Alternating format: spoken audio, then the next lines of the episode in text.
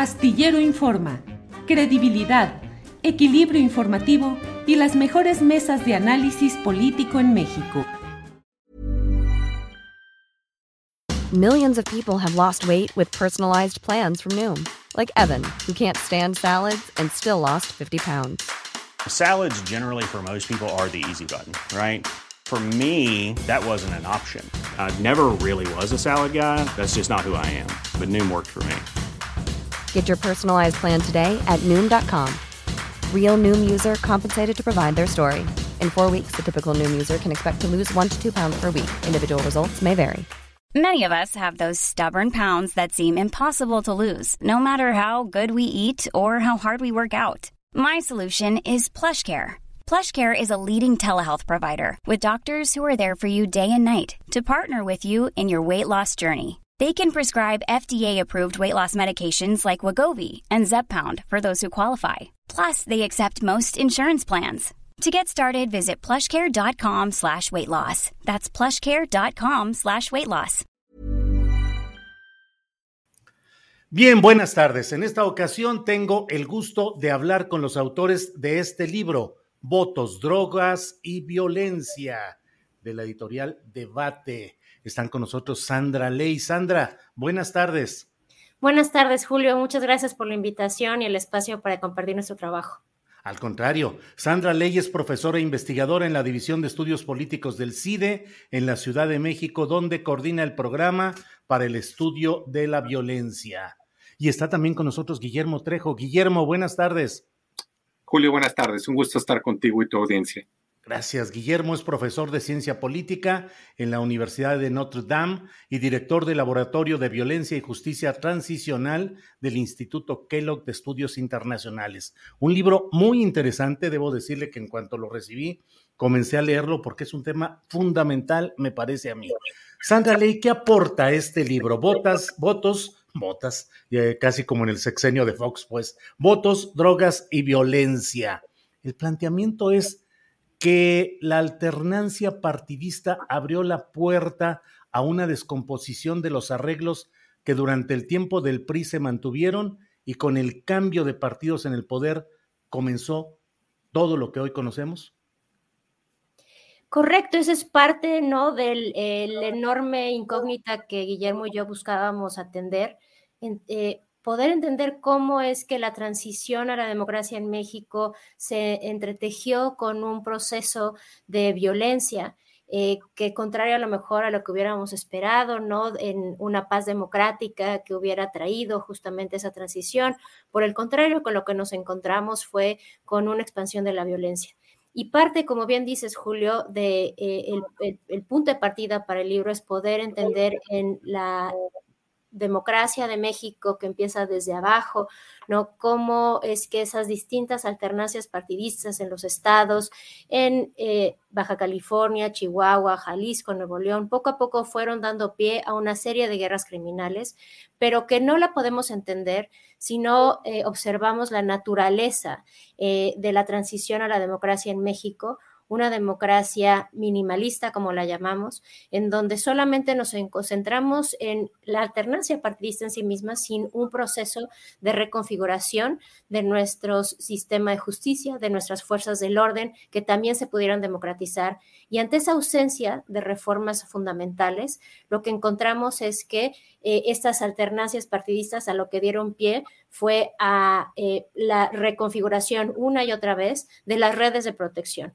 porque un punto muy importante que no debemos olvidar es cómo el crimen organizado no puede florecer sin esa protección del Estado, que eh, fue posible una y otra vez que ocurriera en los 90, en los 2000 y hoy sigue ocurriendo en este proceso en el que el crimen organizado y el Estado confluyen y en esta área, zona gris de la criminalidad que llamamos, en donde las fuerzas del Estado, en donde las fuerzas del orden están trabajando muy en conjunto con los grupos criminales y en esa medida también proponemos, no podemos pensar en el crimen organizado como agentes económicos maximizando ¿no? Esos recursos financieros, sino también con una mirada política para poder eh, incidir justamente en esta reconfiguración de, las redes de protección que al final también termina reconfigurando al propio Estado y que hoy poco a poco estamos en una realidad radicalmente diferente a la que estábamos en la década de los 90, con muchos más grupos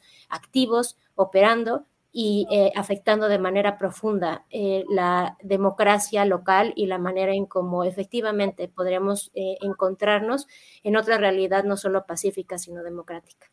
Gracias, Sandra. Guillermo Trejo, sé que voy a hacer una simplificación terrible, pero leyendo su texto que va de 1900, es el estudio de 1990 a 2012, es decir, una parte del salinismo, del cedillismo, del foxismo, el calderonismo y el peñismo. Son los eh, sexenios presidenciales a los que se aborda. Es simplifico mucho, pero mucha gente lo pregunta, Guillermo. Estábamos mejor con el PRI que controlaba todo, que controlaba a las mafias, a los cárteles y garantizaba que no hubiera afectación a la población civil que no estuviera metido, metida en estos negocios. Absolutamente no. El, libro eh, no es eh, una oda al autoritarismo, sino todo lo contrario. El libro lo que desnuda es todas las eh, estructuras de colusión que se gestaron en la etapa autoritaria. lo que decía Sandra ahorita, ¿no? Este, todas estas redes de colusión, de cooperación, que dieron nacimiento a las estructuras criminales, primero a, los, a los, cárteles, Em, y el, fenómeno del crimen organizado, como lo, entendemos, eh, puede surgir en democracia o en, autoritarismo, pero en México eh, surgió, se expandió, floreció en la etapa autoritaria. Eh, lo que el, libro critica es la naturaleza de la transición, una transición minimalista, una transición de un régimen de partido único a una democracia multipartidista, en donde hubo una democratización de las elecciones, pero no hubo una democratización de las Fuerzas Armadas, de las policías, de los ministerios públicos, de las procuradurías.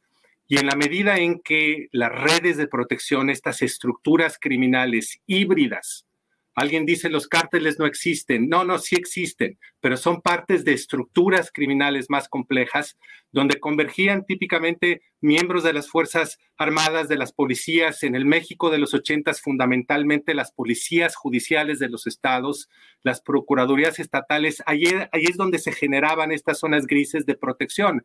El país transita a la democracia a nivel subnacional adoptando la alternancia, pero sin haber desestructurado todas estas redes. Y eso es lo que te explica por qué algo tan importante y bello de una democracia electoral como es la alternancia termina teniendo efectos no, no intencionales, que es el estallido de la violencia.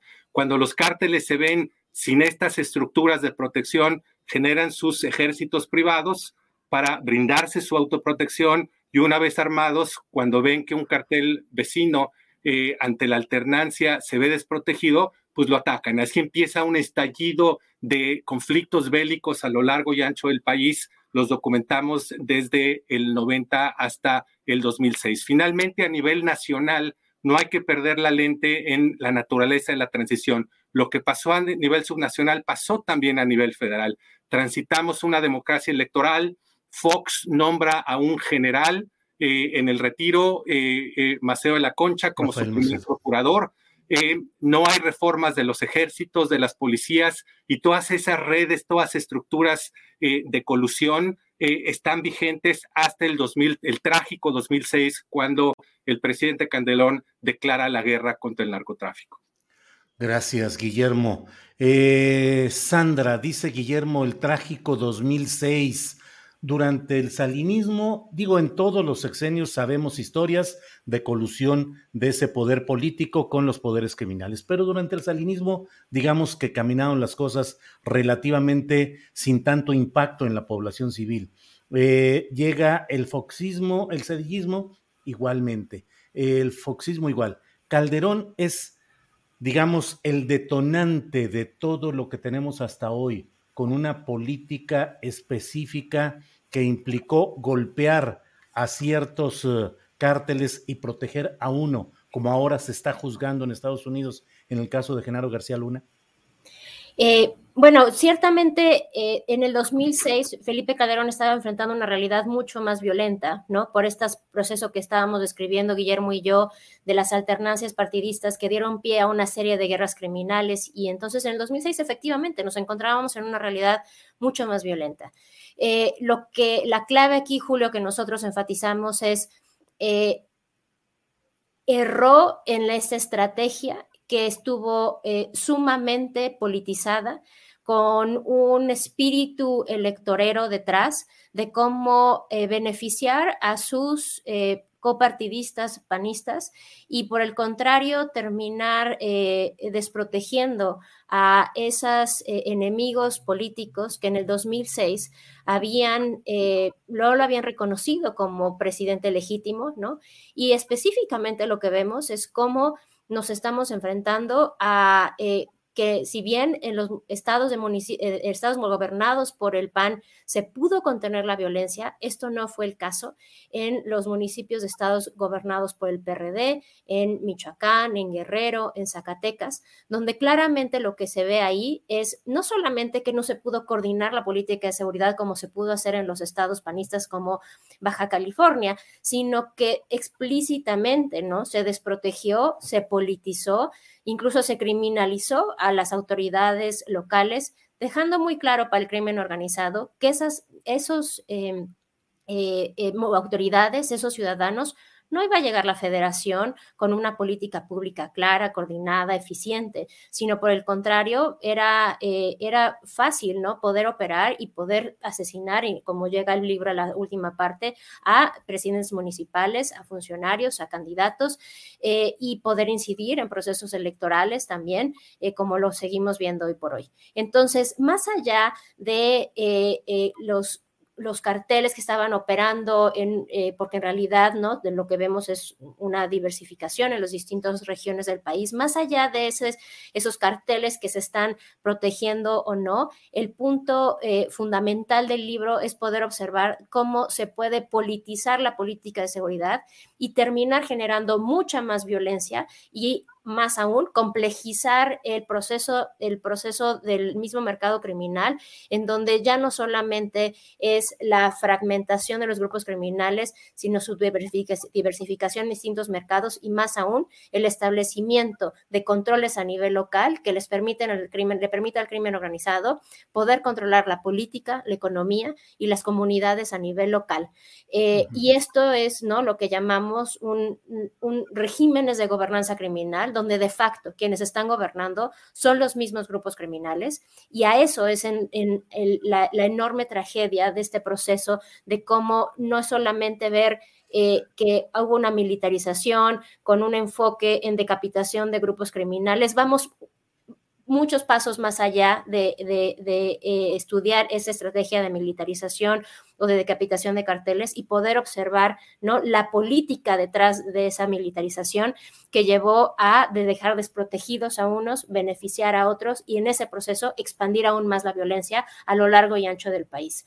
Eh, no solamente traducido en mayores muertes en términos generales, sino también en cómo se cambió por completo la forma como se termina gobernando en los municipios del país, en donde el 30% de los municipios, eh, de los habitantes de los municipios del país, en, a, lo largo y ancho del, territorio nacional, están experimentando estos controles de facto que el crimen organizado busca establecer para poder incidir en la política, en las elecciones, en la economía local y también en la, en la manera en que se puede difundir o no información, en la manera que se puede ejercer ¿no? Eh, derechos básicos eh, políticos, activismo que ha sido uno de los puntos eh, más afectados ¿no? dentro de este fenómeno de gobernanza criminal.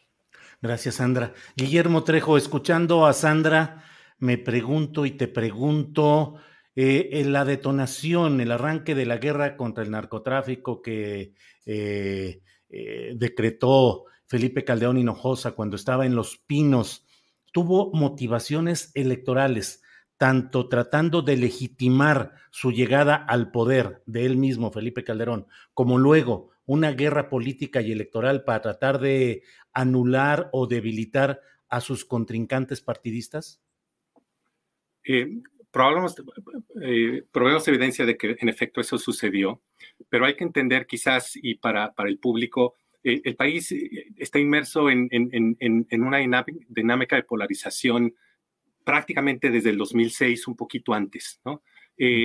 polarización de élites izquierda y derecha, polarización del electorado, polarización del electorado y ahora polarización incluso afectiva de personas, ¿no? Eh, em, eh, hay que entender la política de seguridad y la guerra en contra del narcotráfico desde entonces hasta ahora, hasta hoy en día, insisto, en este contexto de polarización. Efectivamente, como dice Sandra, el presidente Calderón eh, hizo un intento de distraer las disputas postelectorales eh, mover el foco de la atención hacia lo que él llamó en su momento el verdadero enemigo, que eran los cárteles de la droga. Eh, eh, pero también después del primer año, efectivamente, este, hubo una petición de parte del gobierno de Michoacán de iniciar una intervención en Michoacán.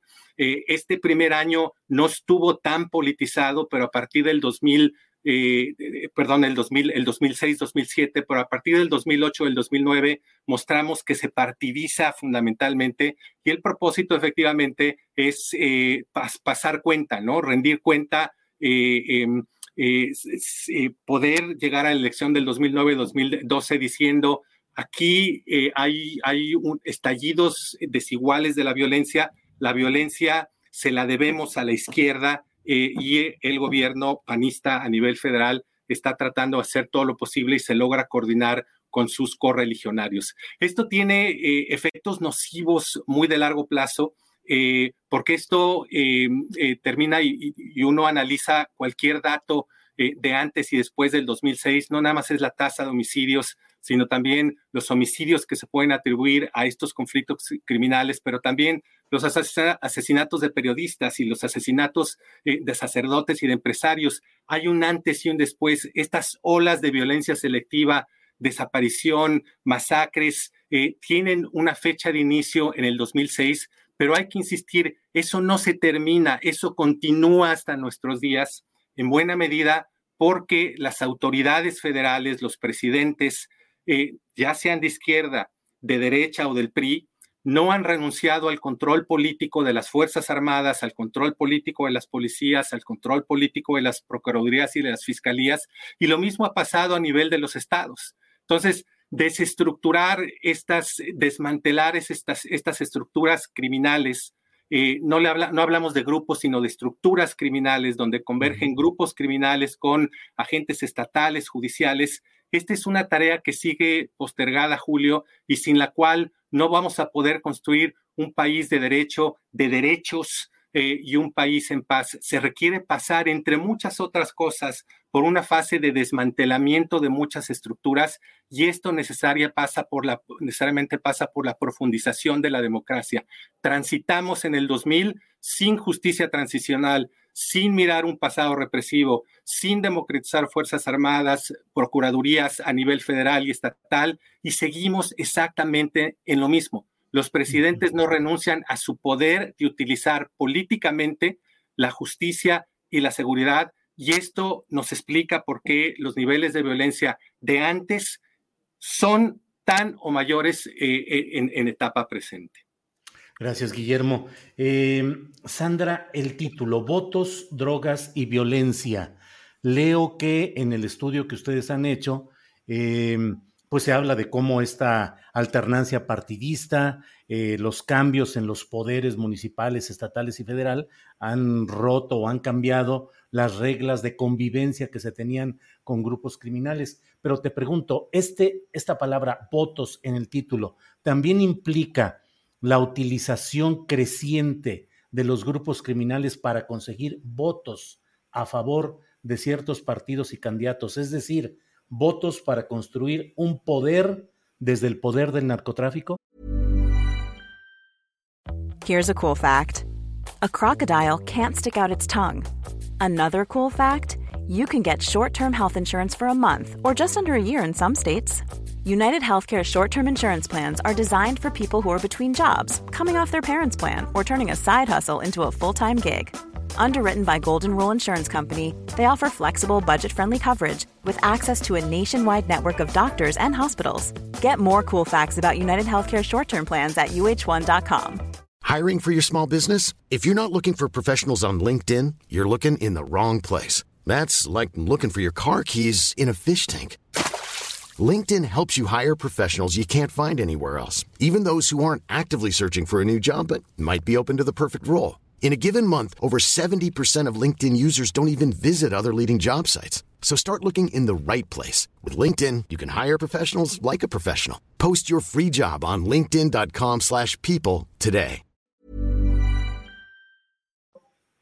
Eh, gran pregunta, Julio, porque esa es justamente eh, la enorme preocupación, ¿no? En la que, en la que nos, nos quedamos en este proceso de investigación, de ver su evolución y soy y hacia dónde nos seguimos. Perdón. Sandra, se pasmó tantito. Si repites, por favor, esta parte. ¿Ahí me escuchan bien? Ahí, ahí te escuchamos, Sandra. Perfecto. Eh, te decía, eh, esa es justamente una de las enormes preocupaciones ¿no? que tenemos eh, conforme fuimos documentando este proceso de cómo el crimen organizado no podemos concebirlo como un agente económico preocupado exclusivamente con la maximización de recursos financieros, sino ya con una visión política de en dónde se puede incidir. Y, y, en ese sentido, una, un interés en poder controlar a nivel local eh, la política misma. Hay distintas vías por, lo que por, las que esto ocurre. Hemos documentamos en el libro la forma en que el crimen organizado busca incidir en campañas electorales, eh, tratando de controlar eh, quién se puede postular, quién no, qué tipo de políticas son las que se pueden implementar, amenazando a los propios votantes sobre cómo votar, ¿no? Eh, tenemos una de las elecciones eh, probablemente de las más violentas y que dejó muy puesto el tono de lo que ocurriría después, la elección de Michoacán en el 2011, donde explícitamente se dan eh, avisos a los votantes sobre desde cómo tenían que ir vestidos hasta salir a votar y cómo debían salir a votar.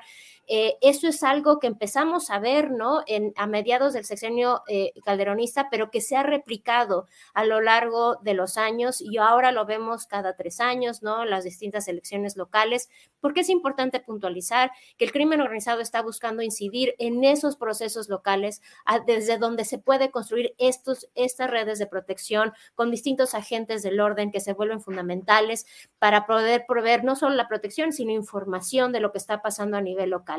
Y entonces en esa medida es importante incidir en elecciones, a veces asesinando o desapareciendo candidatos, a veces haciendo que otros candidatos se bajen. Tenemos elecciones en donde solamente hemos tenido un candidato, otras elecciones en donde unos días antes de la elección se asesina el candidato, queda un, suplente, ¿no? Y nos hace, tenemos que pensar también en cómo se está reconfigurando quién está dispuesto a ser candidatos, eso que implica para la oferta política real que tienen los votantes y, como les decía, aparte poder incidir en el votante mismo y en cómo, en cómo vota. Esto tiene un efecto no solamente en la elección misma, Julio, sino en lo que ocurre posteriormente en el quehacer de la política pública qué tipo de política de seguridad se puede implementar, quiénes son quienes están en los gabinetes de seguridad a nivel local. Eh, todo, todos estos son procesos concatenados, eh, que por eso, como bien dices, eh, gracias por la observación, votos, drogas y violencia, porque no podemos separar al crimen organizado hoy por hoy de todos esos procesos a nivel local, de la política local en la cual el crimen organizado ya está muy engarzada para poder generar estos, estos, esta protección a nivel local y poder incidir de manera directa en políticas públicas que les afectan de manera profunda y por lo tanto, eh, ¿cómo hacerlo? Pues desde el primer momento, desde el momento en el que se empieza a construir esa política pública desde las campañas, desde qué tipo de ofertas se pueden hacer y con quién van a poder trabajar en el más largo plazo. Gracias, Sandra. Eh, Guillermo Trejo y Sandra Ley, les pido que me permitan abusar un poquito de su tiempo para plantear una última pregunta, si, si no hay otra cosa. Eh, Guillermo, eh, sé que el trabajo que hicieron se refiere de 1990 a 2012. Le digo a quienes nos escuchan que es un trabajo absolutamente fundamentado en una serie de bases de datos, modelos, estadísticas, información. No es solamente la opinión que se puede expresar sobre un tema, sino que hay un sustento realmente de un trabajo. Este libro fue publicado incluso originalmente en inglés, aunque ustedes son hispanoparlantes, nacidos en México, pero eh, se publicó originalmente en inglés, se ha traducido al español. Es una información muy, muy completa. Sobre esto te pregunto, Guillermo, aunque no es materia de, este libro, actualizado a hoy, siguen las mismas uh, líneas de investigación que ustedes plantean aquí. Hemos empeorado, hemos mejorado. ¿Ha funcionado el abrazos, no balazos, Guillermo? Julio, hay muchas continuidades. Entendemos que la cuarta transformación es un gobierno que intenta generar cambios, pero también es un gobierno de muchas continuidades. Y muchas de las continuidades las vemos efectivamente en políticas de seguridad. Eh, si tú ves encuestas de opinión pública, eh, hay muchas cosas que al, a los votantes mexicanos eh, les gusta del actual gobierno, pero si en algo está reprobando al actual gobierno es en políticas de seguridad. Yo creo que en parte es eso, eso se debe a la enorme continuidad. Regresamos otra vez eh, a, las grandes deudas de la transición a la democracia, que son deudas vigentes de la 4T. Democratización eh, del, Poder Judicial, eh, democratización de los ministerios públicos. México es un país eh, es el país de la impunidad, impunidad del 90-98%, en buena medida porque eh, el, tamaño de nuestra tragedia en términos de, graves violaciones de derechos humanos y de, violencia está directamente relacionado a nuestra incapacidad de investigación. No se investigan, no se identifican, no se desestructuran estas, eh, no se desmantelan estas estructuras criminales donde converge poder político, poder de seguridad, y poder de, crimen. Eh, en la medida en que no hagamos eso, eh, vamos a seguir con niveles de violencia como los actuales. México terminó el sexenio de Enrique Peña Nieto con 180 eh, mil muertes en conflictos asociados a, a, estos, a estas guerras del Estado en contra del crimen y de guerras entre criminales. Cerca, repito, de 180 mil muertes. Guatemala en 36 años de guerra civil tuvo aproximadamente 200 mil muertes. A cómo vamos con los ritmos actuales de, del actual sexenio, México va a llegar al 2024 con cerca de 300, 300, 300 o 350 mil muertes en conflictos asociados al crimen organizado. Es decir, vamos a estar a nivel de Colombia, un país que tuvo ese número de muertos después de eh, después de 50 años de guerra civil. Eh, tenemos una tragedia humana en términos de 100 mil personas desaparecidas. Eh, no hay ninguna dictadura del Cono Sur en los años 70, en los años 60, 70 que haya tenido más personas desaparecidas que México, incluso Argentina, 60 mil personas desaparecidas. En México estamos en 100 mil y vamos creciendo. Em, eh, el país más peligroso en el mundo para la prensa, el país más peligroso en el, hemisferio occidental para sacerdotes católicos. Y así podemos seguir con empresarios, líderes de movimientos sociales y demás, ¿no? Podemos decir que las cosas eran antes así que ahora ya ha cambiado. No, en todo esto hay continuidad y los números siguen exponencialmente creciendo.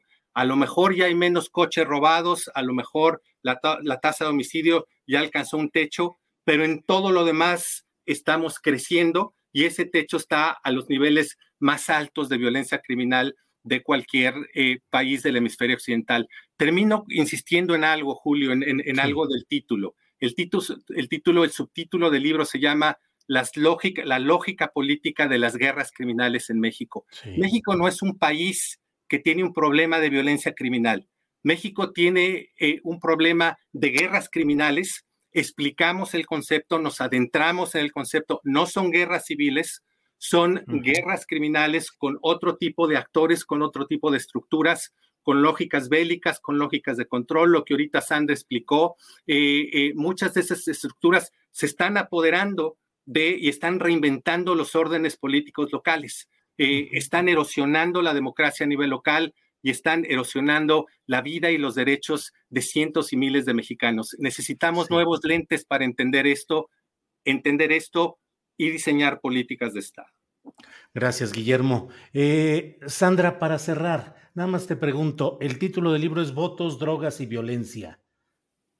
Actualmente, un libro así debería llamarse Votos, Drogas, Violencia y Militares. ¿Qué opinas del proceso de militarización que se vive hoy en México? Sí, eh, la, militarización, por supuesto, ha sido un punto muy importante, ¿no? De para poder estudiar cómo la violencia se ha expandido, no solamente en México, sino en América Latina entera, desde distintas aproximaciones y la manera en que ha abonado, por el contrario, a la expansión de la violencia en México. Eh, hoy por hoy, si bien no estamos en el mismo proceso como eh, eh, bajo Felipe Calderón, bajo Enrique Peña Nieto, no con ese énfasis en la guerra contra las drogas, el enemigo público siendo el crimen organizado, sí nos estamos enfrentando ¿no? al crimen, al ejército, no solamente frente al crimen organizado, sino en muchas otras aristas hoy por hoy de la vida política del país. Y, nosotros en lo que nos adentramos en este libro es a decir, no es solamente la forma en que se utiliza, los, eh, se, hace uso o no de los militares, sino la forma en cómo nuestras políticas de seguridad, en un contexto altamente polarizado, como ya lo decía Guillermo, terminan eh, eh, en esa polarización politizándose el resto de los elementos de militarización. Y precisamente eso es lo que eh, nos, nos preocupa y por eso el énfasis en la lógica política, Julio, no, solamente, no necesariamente es la dimensión militar, sino cómo esta politización, esta lógica política está permeando de manera más profunda eh, eh, la, la, lógica de militarización, la lógica de, de prevención del delito, eh, la misma, eh, cómo, cómo, cómo, estamos atendiendo, cómo cada elección tras elección vemos a, políticos asesinados. Hay una lógica política detrás que trasciende la, la, estrategia de militarización de si tenemos o no militares en las calles. Por supuesto, nos preocupa que esa siga siendo la aproximación y sin entender, como decíamos al principio, que esto es un problema mucho más profundo de cómo se construyó el Estado mexicano, de lo que nos quedó a deber nuestra democracia, eh, teniendo un proceso de justicia transicional que se quedó congelado, que no profundizó de manera como la debió hacer con eh, eh, en, el, aspecto de nuestras eh, fuerzas del orden, en el aspecto de nuestras instituciones de justicia. pero en todo eso subyace una lógica política que va mucho más allá de militares, de ministerios públicos, de elecciones. Está permeando de manera profunda todas nuestras instituciones y por lo tanto la manera en que el crimen organizado ya puede hacer lectura de ese contexto político para aprovecharlo a su favor y así poder seguir operando con impunidad. Sandra, muchas gracias. Guillermo Trejo, muchas gracias por esta oportunidad de hablar sobre este interesante e importante libro que de verdad invito a leerlo. A mí me ha tenido metido en, la lectura de él. Así es que, Guillermo, pues muchas gracias. Gracias, Julio, un gusto. Muchas gracias, Sandra. Al contrario, gracias a los dos. Buenas tardes. Buenas tardes. When you make decisions for your company, you look for the no-brainers. If you have a lot of mailing to do, stamps.com is the ultimate no-brainer. Use the stamps.com mobile app to mail everything you need to keep your business running with up to 89% off USPS and UPS. Make the same no-brainer decision as over 1 million other businesses with stamps.com. Use code PROGRAM for a special offer. That's stamps.com, code PROGRAM. Para que te enteres del próximo noticiero, suscríbete y dale follow en Apple, Spotify, Amazon Music, Google o donde sea que escuches podcast. Te invitamos a visitar nuestra página julioastillero.com.